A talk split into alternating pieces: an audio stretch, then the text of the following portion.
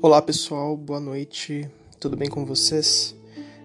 Estou é, gravando esse áudio às 8h42, então se você estiver me ouvindo de manhã ou tarde, é, sintam-se. é, enfim, eu estou desejando uma boa tarde ou boa manhã para vocês também. Espero que estejam bem, espero que tenham tido boas leituras ao longo da semana. É, vamos continuar com este podcast chamado Em Busca de Sentido, que é publicado toda terça-feira aqui no Telegram do Clube Pimoni. E vamos continuar com a morte de Ivan Illich, do escritor russo Leon Tolstói. Hoje eu tive uma ideia um pouco diferente. É, pensei em fazer algumas leituras com vocês. A nossa reunião é, será no dia 22, nesse, nesse sábado, às 18 horas. Então, é, acredito que a maioria de vocês já tenham lido né, algo deste livro, pelo menos aqueles que fazem parte do, do grupo que participa do Clube do Livro. Então, eu não vou ler o livro todo para vocês, obviamente, mas eu pensei em ler alguns trechos interessantes e fazer algumas pausas para trazer algumas reflexões, enfim, comentar um pouco com vocês, tá bem? Se vocês quiserem, podem pegar talvez o, o livro de vocês e, e, fazer essa leitura comigo, pode ser interessante, apesar de que a minha, a minha edição não é a mesma de vocês. Eu vou aqui dar mais ou menos o capítulo e a página para vocês poderem localizar, tá bom? Bom, eu devo começar no capítulo primeiro, que é onde o Leon Tolstói faz algo como um flashback da, do enterro, né, do, do funeral de Ivan Illich pra gente, antes de, de, de contar de fato a história deste homem. Então eu tô na página 20 do meu livro. Pior, Ivanovich continuava a persignar-se e a inclinar-se ligeiramente na direção do caixão, do sacristão e dos ícones colocados sobre a mesa, a um canto do quarto. Depois, quando lhe pareceu que a gesticulação de suas mãos já se havia prolongado demasiado, parou e ficou examinando o morto. Este estava esticado como todos os mortos, de um modo particularmente duro, cadavérico, os membros rígidos e afundados no caixão alcolchoado, a cabeça a repousar para a eternidade sobre a almofada. Destacava-se, como em todos os defuntos, a fronte amarela, serosa, de têmporas fundas e calvas, e um nariz proeminente que parecia pesar sobre o lábio superior. Tinha mudado muito e estava ainda mais magro do que por ocasião da última visita de Pior Ivanovitch. Mas seu rosto, como o de todos os mortos, tornara-se mais belo e, sobretudo, mais significativo.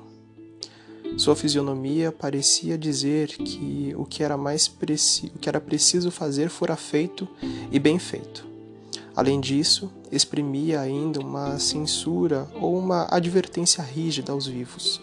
Tal advertência pareceu a Pior Ivanovitch descabida, ou, pelo menos, deu-lhe a impressão de não lhe interessar pessoalmente.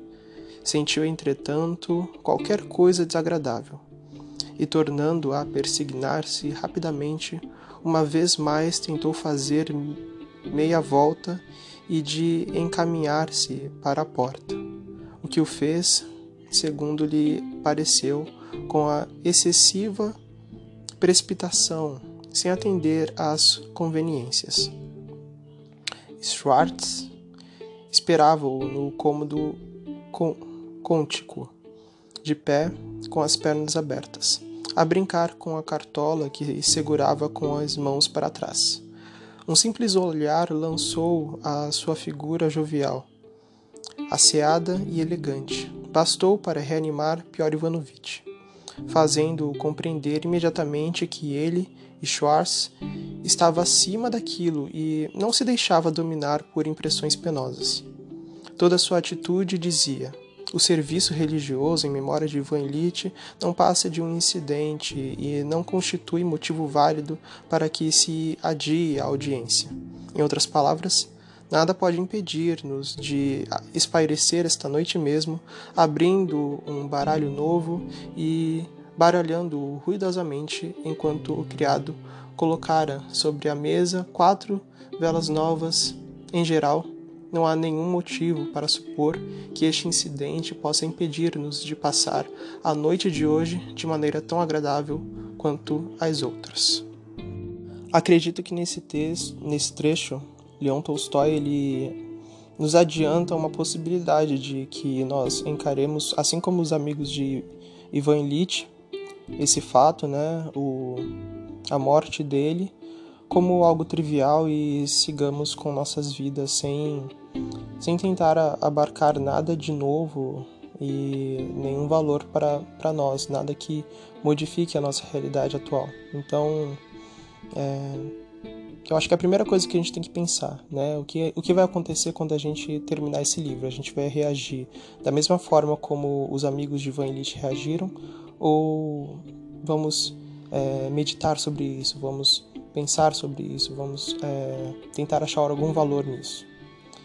É, primeira parte é muito simples, né? Só uh, o, o enterro dele. Vamos para a história em si. Bom, pessoal, eu vou pular aqui trechos sobre o início da vida de Ivan Illich, a sua infância. E aqui no capítulo 2, página 29, eu vou ler um trecho sobre a ascensão profissional de Ivan Illich, tá bem? As próprias funções de juiz de instrução pareceram a Ivan Illich bem mais interessantes e atraentes que as que anteriormente exercera. Outrora era-lhe um prazer passar com um passo leve metido no seu uniforme feito no Schwarmer, diante dos solicitadores e dos trêmulos funcionários que aguardavam o momento de serem recebidos e o invejavam por poder ele entrar diretamente no gabinete do governador e sentar-se à sua mesa para tomar chá e fumar. Mas o número de pessoas que dependiam do seu arbítrio era pouco considerável. Quando estava comissionado, tratava-se, na maioria, de comissários de polícia e de cismáticos. E agradava-lhe muito tratar amavelmente, quase com coleguismo, essas pessoas que dependiam dele.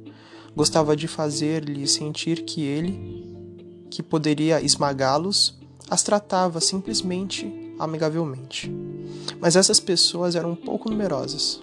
Agora, como juiz de instrução, Ivan Illich sentia que todos, todos sem nenhuma exceção, os mais importantes e mais orgulhosos personagens se achavam entre suas mãos, e que lhe bastava escrever alguma palavra sobre um papel timbrado para que o tal personagem importante e orgulhoso fosse trazido à sua presença na qualidade de acusado ou de testemunha, sendo obrigado a conservar-se em pé se ele, Ivan Illich, não o mandasse sentar-se e a responder às suas perguntas.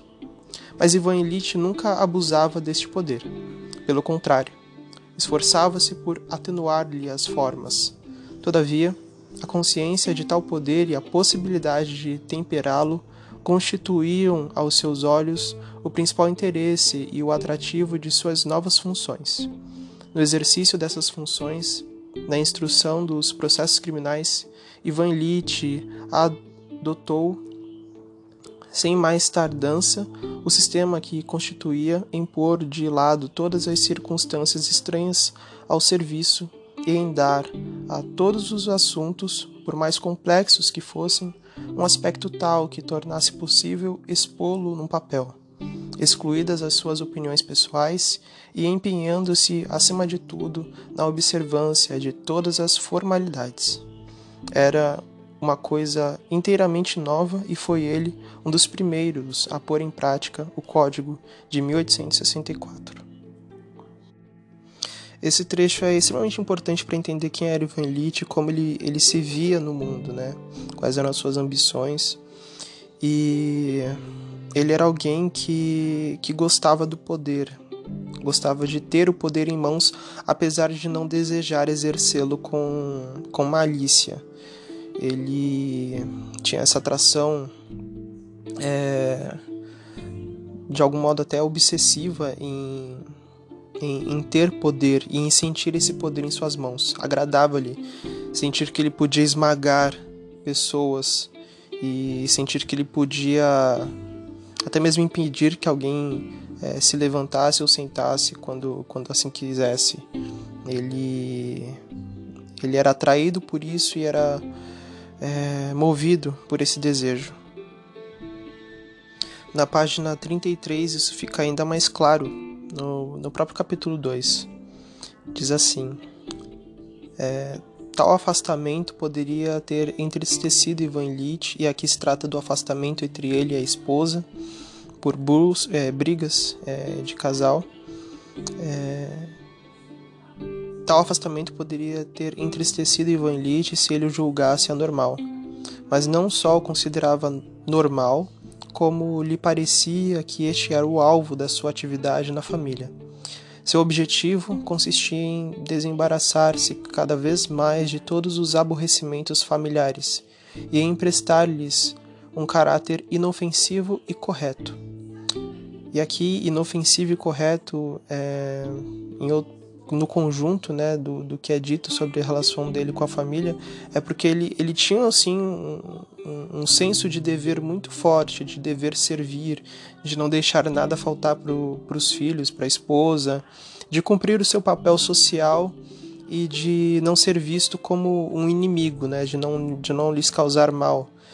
No entanto, era apenas isso. A gente aqui não vê um Ivan Elite que que se preocupa é, com o serviço e, e, com o amor de pai e de marido. Aqui ele é apenas é, o chefe da família e não passa muito disso. É, caráter inofensivo e correto. Conseguia isto reduzindo tanto quanto possível o tempo que passava em contato com a família. E quando era obrigado a voltar para casa, garantia-se contra todo e qualquer ataque, graças à presença de estranhos. De mais a mais, Ivan Illich tinha o seu serviço, e isso era o principal. Todo o interesse de sua existência concentrava-se ali, e esse interesse absorvia-o completamente. A consciência do seu poder, a possibilidade em que se encontrava de arruinar, de poder, de pôr a perder quem quer que fosse, as manifestações de respeito com as quais o recebiam no tribunal, a deferência que lhe testemunhavam os seus subalternos, seus êxitos junto aos seus superiores e aos seus inferiores e, acima de tudo, o seu domínio no exercício do cargo, domínio que ele próprio conhecia. Tudo isso o encantava e lhe enchia a vida, bem como o whist, que é um jogo de cartas, os jantares e as palestras entre colegas. Assim, pois, a vida de Van Litt se escoava como convinha, ao seu ver, ou seja, agradável e corretamente. Bom, para alguém que a coisa mais importante na vida é o trabalho, é, o, o, episódio de é, maior tristeza né, na vida de Ivan Litt também teve a ver com o trabalho. Estou é, no início do capítulo 3. Assim viveu Ivan Litt durante 17 anos de casado. Era já há muito tempo procurador e havia recusado várias vezes sua transferência na expectativa de um posto melhor, quando de súbito sobreveio um acidente desagradável que ameaçou perturbar profundamente aquela pacata existência. Ivan Litt esperava ser nomeado presidente do tribunal numa cidade onde havia uma universidade. Mas não se sabe como, foi Hope quem obteve este lugar. Ivan Illich zangou-se, fez-lhe censuras e desentendeu-se com os seus chefes. Passaram a tratá-lo com frieza e, na promoção seguinte, ele foi novamente deixado de lado. Foi isto em 1880. Este foi o ano de o ano mais penoso da vida de Ivan Illich. Neste ano, por um lado, descobriu que os seus vencimentos não lhe bastavam para viver, e, por outro, que toda a gente o esquecia e que o que ele considerava como uma injustiça clamorosa, hedionda, não era aos olhos dos outros senão uma coisa naturalíssima. Seu próprio pai não se achou no dever de ajudá-lo. Sentiu que todos os, o abandonavam, considerando que os 3.500 rublos que recebia constituíam um ordenado normal e até muito bom. Só que sabia, ele sabia levando em conta as injustiças cometidas contra sua pessoa, as cenas constantes de sua mulher, as dívidas que passara a contrair, vivendo acima de suas posses. Só ele sabia que sua situação estava longe de ser normal. E aqui nós vemos um trecho onde é, fica evidente esse Ivan Illich é, corajoso e que luta por aquilo que quer, mas que ao mesmo tempo é insensível e não sabe é, apreciar, não sabe perceber aquilo de bom que existe em volta. Vou continuar. Naquele ano, tirou férias no verão e, a fim de aliviar o orçamento, foi passá-las com a mulher no campo, em casa do irmão de Praskovia Fyodorovina. No campo privado das suas ocupações, Ivan Illich conheceu pela primeira vez na vida não só o tédio profundo, como uma intolerável angústia. Concluiu que não podia continuar a viver assim e que era preciso, de qualquer forma, tomar medidas energéticas. Após uma noite de insônia passada andando de um lado para o outro no terraço, resolveu partir para Petersburgo e dar os passos necessários para tentar entrar num outro ministério, punindo assim os que não tinham sabido apreciá-lo. No dia seguinte, embarcou para Petersburgo, a despeito das objeções da mulher e do cunhado. Seu único objetivo a partir era obter um lugar de cinco mil rublos. Não fazia questão deste ou daquele ministério. O caráter o gênero das funções a exercer pouco lhe importam. O que queria era um lugar, um lugar de cinco mil rublos. Administração no banco, nas estradas de ferro, nas instituições de caridade da Imperatriz Maria, até mesmo na alfândega, contanto que lhe dessem cinco mil rublos e ele pudesse deixar o ministério onde não, tinha sabido, não tinham sabido apreciá-lo e a viagem de Ivan Illich coroou-se de um êxito extraordinário, imprevisto. Um dos seus amigos, Ilin, entrou em Kursk no seu vagão de primeira classe e lhe participou o despacho que acabava de receber do governador de Kursk. Tratava-se de uma grande modificação que devia ser efetuada dentro de poucos dias do ministério. Ivan Seminovich seria nomeado para o lugar de Pior Ivanovich. Além da influência que essa modificação poderia ter sobre os destinos da Rússia, investia-se ela uma importância ainda especial para Ivan Illich. Um homem novo, Pior Ivanovich, e lembrem-se, esse é o mesmo do início, é, que foi ver Ivan Illich já morto. Subia ao poder e com ele seu amigo, Zakhar Ivanovich. Ora, este último era amigo e colega de Ivan Illich. Em Moscou, a notícia confirmou-se, chegando a Petersburgo.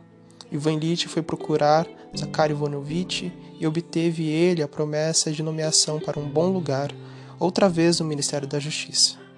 Uma semana mais tarde, telefonava ele à mulher. Zakhar no lugar de Miller. Minha nomeação sairá no primeiro relatório. Graças a essa modificação, Ivan Illich obteve inopta, inoptadamente o seu antigo ministério, um posto que o colocava dois pontos acima dos antigos colegas, com 5 mil rublos de ordenamento de ordenado e 3.500 rublos de ajuda de custo para a mudança. Ivan Illich ficou no auge da felicidade e esqueceu o despeito que nutria contra seus antigos inimigos e contra o ministério. Ivan Illich voltou para o campo alegre e satisfeito como nunca estivera. Praskovia Fyodorovina também se sentiu feliz e houve uma trégua entre os dois esposos.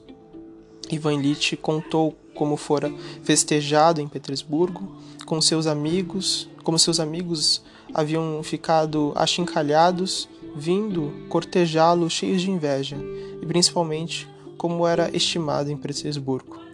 Praskov Fedorovina ouvia-o, fingia acreditar em tudo o que ele dizia e contentava-se em fazer planos relativos à próxima instalação na cidade onde iam residir.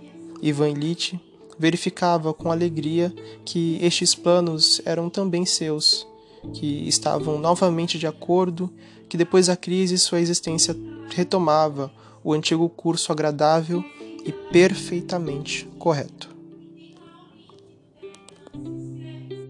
Bom, meus amigos, esse é o auge da vida de alguém. E a constante aqui é, na verdade, são duas palavras: agradável e correto. Em toda a vida, Ivan Illich foi o mesmo, sempre buscando agradável, uma vida agradável e uma vida correta. Ele sempre buscou a alta satisfação, o prazer e evitar qualquer tipo de atrito com as pessoas, mas não isto é, sendo conquistado de, de forma ilícita. Ele sempre procurou fazer isso sem afetar negativamente a vida de ninguém, sem atrapalhar ninguém, sem fazer mal a ninguém, sendo um homem correto e justo. E isso não significava ser amoroso, ser gentil, ser paciente, cordial. Não significava que ele poderia se sacrificar por alguém, é, passar por uma situação difícil para ajudar outros à sua volta. Não. Isso significava que ele queria viver de forma agradável e, e conseguir isso sem afetar negativamente ninguém, fazendo isso com, com de forma correta, de forma justa. E esse é o Ivan Illich, é, é esse o personagem da nossa história. E é essa pessoa que vai ter o um encontro com a morte logo mais. Ivan Illich estava em ascensão, teve um momento de queda e decidiu mudar, decidiu é, retomar a vida, é, o controle da própria vida e, e conseguiu. É, Ivan Illich é alguém que acredita no poder, que deseja o poder e que foge a todo custo do sofrimento, da dor, da angústia e de reflexões mórbidas. No entanto, isso, isso não é possível para nenhum ser humano, certo? Essa fuga de Ivan Illich é inútil e próprio Alexandre Scarpa já disse no podcast dele que a morte aparece nessa história não como um acontecimento é, simplesmente, mas aparece como uma personagem. E, e quando aparece, puxa coercitivamente Ivan Illich a, a refletir, a pensar e a encarar uma realidade que ele antes ignorava totalmente. É, eu vou ler agora para vocês o início do capítulo 6, que é onde Ivan Illich vai ter um, talvez uma das principais é, reflexões a respeito da morte, das primeiras que ele tem. E com isso eu, eu termino esse, esse podcast. Capítulo 6 Ivan Illich via que estava morrendo e sentia-se constantemente desesperado.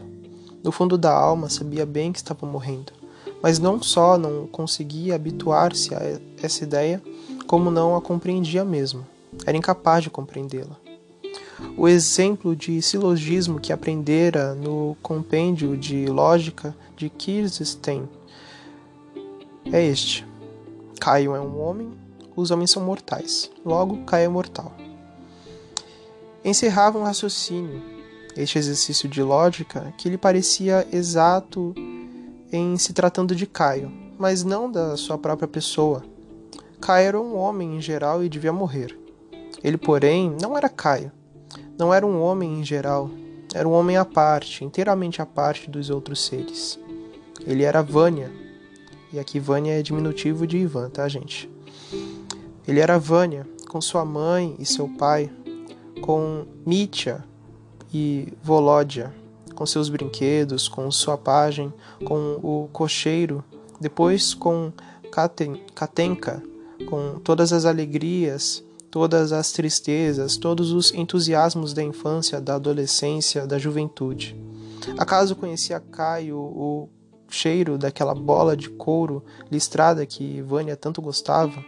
Beijava Caio a mão de sua mãe como Vânia?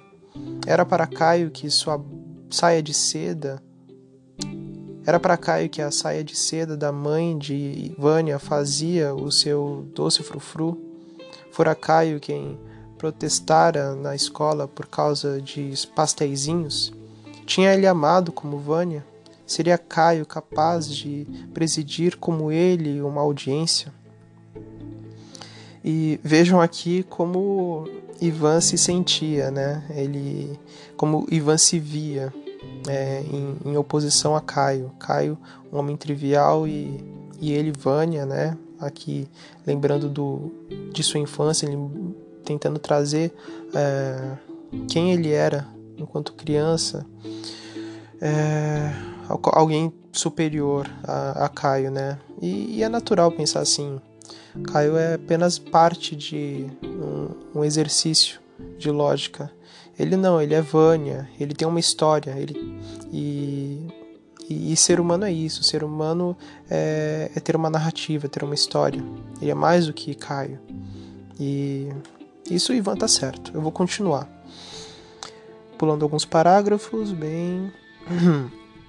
e para afastá-la. Perdão, é... aqui ele tá falando de, da morte ainda. Não podia compreendê-lo e se esforçava por exortar para longe de si essa ideia, como falsa, normal, doentia, e por substituí-la por outros pensamentos normais e sadios. Mas aquela ideia, ou melhor, aquela realidade, e aqui é muito importante essa palavra, realidade, voltava e se erguia de novo diante dele. E para afastá-la, chamava a si outras ideias, a esperança de nelas encontrar apoio. Tentava recorrer àquele estado de espírito que outrora ocultava os seus olhos a ideia da morte. Mas coisa estranha. Tudo que antes ocultava e destruía o sentimento da morte, agora não mais tinha esse poder. Ultimamente, Ivan Illich ocupava-se, a maior parte do tempo, tentando restabelecer este estado de espírito que lhe dissimulava a morte. Ora, dizia a si próprio, vou dedicar-me ao meu serviço. Antes ele representava a minha vida. E ia para o tribunal, enxotando para longe dúvidas e hesitações. Conversava com os colegas e sentava-se, percorrendo a assistência com um olhar pensativo e distraído, segundo o antigo hábito, e apoiando as duas mãos emagrecida sobre os braços da sua poltrona de carvalho. Depois, como de costume, inclinava-se para o seu assessor, trocava com ele algumas reflexões em voz baixa, abria os altos e, bruscamente erguendo os olhos e reapro reaprumando-se da cadeira, pronunciava certas palavras, dando início à audiência. Mas de súbito, a dor do lado, e aqui é o machucado que em breve causará a morte de Van Lit, sem se preocupar com o processo em curso, começava a sua ação, sub, surda, obstinada. Ivan Lit esforçava-se por desviar o pensamento dela, mas a maldita continuava a sua obra. Chegava, postava-se diante dele e o olhava. E aqui vejam a morte como uma personagem que olha, que, que, que age em silêncio. Ivan Illich sentia-se paralisado, seus olhos se apagavam e ele indagava de novo. Será possível que seja ela a única verdade? Seus colegas, seus subordinados vinham com espanto e tristeza que ele, um juiz tão brilhante, tão fino, se atrapalhava cometia erros. Reapruptava-se, tentava dominar-se, e aqui Ivan Illich tentando assumir de novo o controle da própria vida, conduzia mal ou bem a audiência até o fim e voltava para casa com a dolorosa sensação de que suas funções de magistrado não podiam ocultar-lhe o que desejaria não ver, que seu serviço não podia livrá-lo da presença dela. E o pior é que ela o desviava de seu trabalho não para que fizesse alguma coisa, mas só para que a olhasse direito nos olhos e sofresse de uma forma inexprimível, sem fazer absolutamente nada. É, para mim, esse trecho é absolutamente sensacional. É, Ivan Illich é um livro extremamente harmônico, as palavras se encaixam perfeitamente umas com as outras, a leitura é tão fluida que parece que esse livro foi escrito em português. E me impressiona a perfeição de cada capítulo. Espero que vocês terminem esse livro porque realmente é, é maravilhoso. E apesar da, da morbidez, do, da tristeza que é encarar a morte de alguém e a situação de desespero de alguém assim, é, é belo, é belo ver tudo isso porque tá ordenado, tem harmonia, tem, tem sentido. É, é uma história com começo, meio e fim. E é, é artisticamente belo, é, é maravilhoso. Espero que vocês tenham gostado desse podcast um pouco diferente. Se é, vocês quiserem, podem comentar algo comigo também. E é isso, pessoal. Espero vocês é, no sábado, dia 22, 18 horas. Quem quiser, só entrar em contato comigo. Pode usar o direct do Instagram. Ou se você já faz parte do nosso grupo do, do Clube do Livro, é, espero vocês lá. Até breve, pessoal. Tchau, tchau.